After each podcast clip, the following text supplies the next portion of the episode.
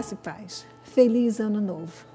Primeira terça-feira do ano e eu venho desejar para você que este ano seja um ano feliz, próspero, abençoado, saudável, onde você veja as bênçãos de Deus. Esse ano nós cremos que é o ano onde Deus vai restaurar, vai realinhar, vai reavivar a sua vida.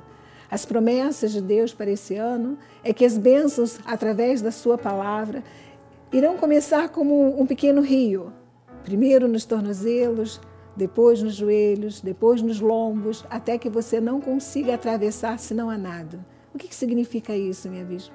Significa dizer que Deus tem promessas.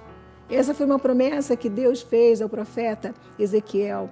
Enquanto ele estava, o povo de Deus estava no cativeiro, estava cativo, estava triste, estava apoucado. E Deus falou: diz para esse povo que aquilo que ele pensa que é perdido, eu vou transformar em muitas bênçãos. Aquele mar que estava morto, sem vida, sem condições de ter excessiva provisão e bênção, talvez seja uma, um problema, uma situação na sua família, na sua vida, na sua saúde, nas suas emoções. Eu não sei aonde você precisa ver Deus agir poderosamente. Eu não sei o que você precisa é, que Deus realinhe, que Deus reorganize, mas Ele sabe. E nesta hora Ele está dizendo para você: prepare-se, porque você terá águas, águas de vida, águas de bênçãos. E você precisa de quê? Você precisa se voltar para este Deus. Você precisa entender que para que você, que é um cristão, para que você tenha uma vida bem-sucedida, o altar de Deus, a vida com Cristo, tem que estar em primeiro lugar. Sabe por quê? Porque Ele garante que todas as coisas nos serão acrescentadas, nos serão acrescentadas. Eu quero deixar, abra sua Bíblia, que eu quero deixar esses pequenos versículos para você. Em Salmo 32, 18, versículo 18. Pegue sua Bíblia. A palavra do Senhor diz: Eis que os olhos do Senhor estão sobre os que o temem, sobre os que esperam na sua misericórdia, para livrar-lhes a alma da morte e no tempo da fome, conservar-lhe a vida. Nossa alma espera no Senhor, nosso auxílio e escudo.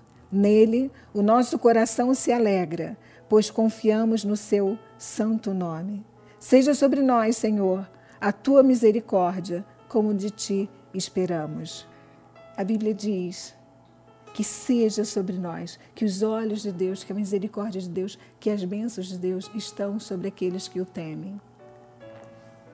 Nós esperamos que nesse ano você valorize o que Deus valoriza. Que você entenda que esta vida é uma passagem. Não valorize só as coisas materiais, as coisas tangíveis, as coisas que você pode pegar.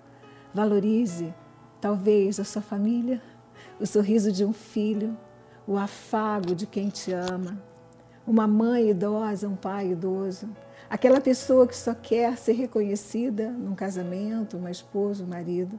Comece a valorizar coisas que no ano do cativeiro, que foi 2020, talvez você não tenha conseguido. E espere em Deus as ricas bênçãos, porque elas virão para a sua vida.